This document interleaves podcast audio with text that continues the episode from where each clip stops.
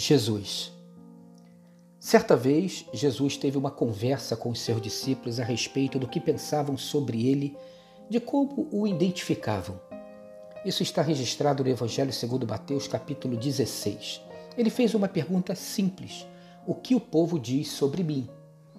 Jesus estava perguntando como o povo via, que identidade lhe atribuíam.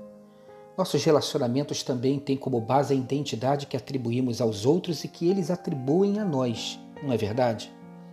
Os discípulos disseram que as pessoas o consideravam um profeta, Elias, Jeremias, até mesmo João Batista. Jesus, porém, não fez comentário algum. O interessante é que eles o compararam com profetas radicais da história de Israel, homens com uma mensagem dura que levavam a nação a repensar seriamente a sua vida com Deus mas eles erraram. Na verdade, essa resposta revelou muito sobre o sentimento que havia no coração do povo que seguia Jesus. O que realmente importava para eles nada tinha a ver com quem era Jesus, e sim com o que Jesus podia fazer por eles. Jesus mesmo indicou isso quando da multiplicação dos pães, dizendo que o povo só o seguia porque ele lhes dava pão. A grande questão era: Será que Jesus pode curar o meu filho? Será que ele pode me curar? Será que pode ressuscitar meus mortos, multiplicar meu pão? Surgia naquele momento um certo tipo de igreja estranha, a igreja da multidão, que não quer saber quem é Jesus, pois só está interessada nos milagres que ele pode fazer. Uma igreja estranha ao coração de Deus e que se multiplica até os dias de hoje. Qual foi a reação de Jesus? Nenhuma. Não havia o que comentar, havia sim motivos para lamentar. Como Jesus não era dado a lamentações, optou por ficar em silêncio. Há muita gente hoje em dia ouvindo Jesus dizer tanta coisa, mas na realidade ele está calado. Muitas palavras e atos nesse mundão de Deus são atribuídos a Jesus, coisas que ele nunca disse, nunca dirá, nunca fez e nunca fará. E vocês, o que dizem que eu sou? perguntou Jesus diretamente aos seus discípulos. Pedro se antecipa e responde: Tu és o Cristo, filho do Deus vivo. Resposta correta. Você, Pedro, é um homem feliz. Não foi a sua inteligência ou a sua perspicácia que revelou isso, mas sim o meu Pai, disse Jesus. Aqui revela-se uma outra igreja, a igreja dos discípulos, a igreja verdadeira. A igreja que sabe quem é Jesus, o Cristo, o ungido de Deus para libertar o povo, o Filho do Deus vivo. Aí Pedro disse tudo. Filho de peixe, peixinho é. Jesus é o Cristo, o Filho de Deus, o próprio Deus encarnado que veio em nosso favor nos libertar.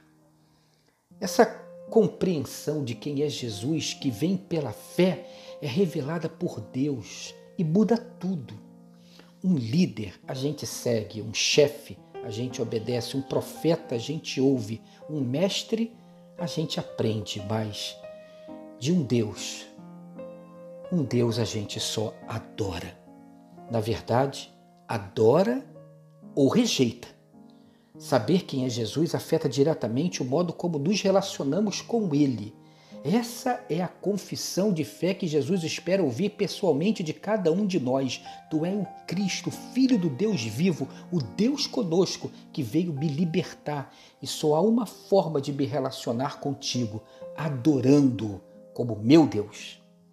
Adorar é algo que vem do coração. Adorar a Jesus é imitá-lo, render-se a Ele, repetir Suas palavras, andar como Ele andou. Quem adora Jesus? Quem olha para Ele como quem olha para um espelho, para se acertar à imagem dele, para imitá-lo. Essa é a oração que Deus sempre atenderá. Senhor, quero espelhar Jesus na minha vida. Você consegue perceber a qualidade de vida que está disponível para você? Como sua vida será restaurada, abençoada e transformada se essa verdade estiver em você? No livro do Apocalipse, Jesus disse assim: Eu estou à porta e bato. Se alguém ouvir a minha voz e abrir a porta, eu entrarei e cearei com ele e ele comigo. Jesus não estava falando para outras pessoas, ele estava falando para os seus discípulos. Quantas vezes, mesmo os discípulos precisam abrir a porta para dar lugar a Jesus? Não há nada que o amor e o poder de Jesus não possa curar na nossa vida. Então responda-me: quem é Jesus para você? Um dia abençoado e abençoador para você e sua família.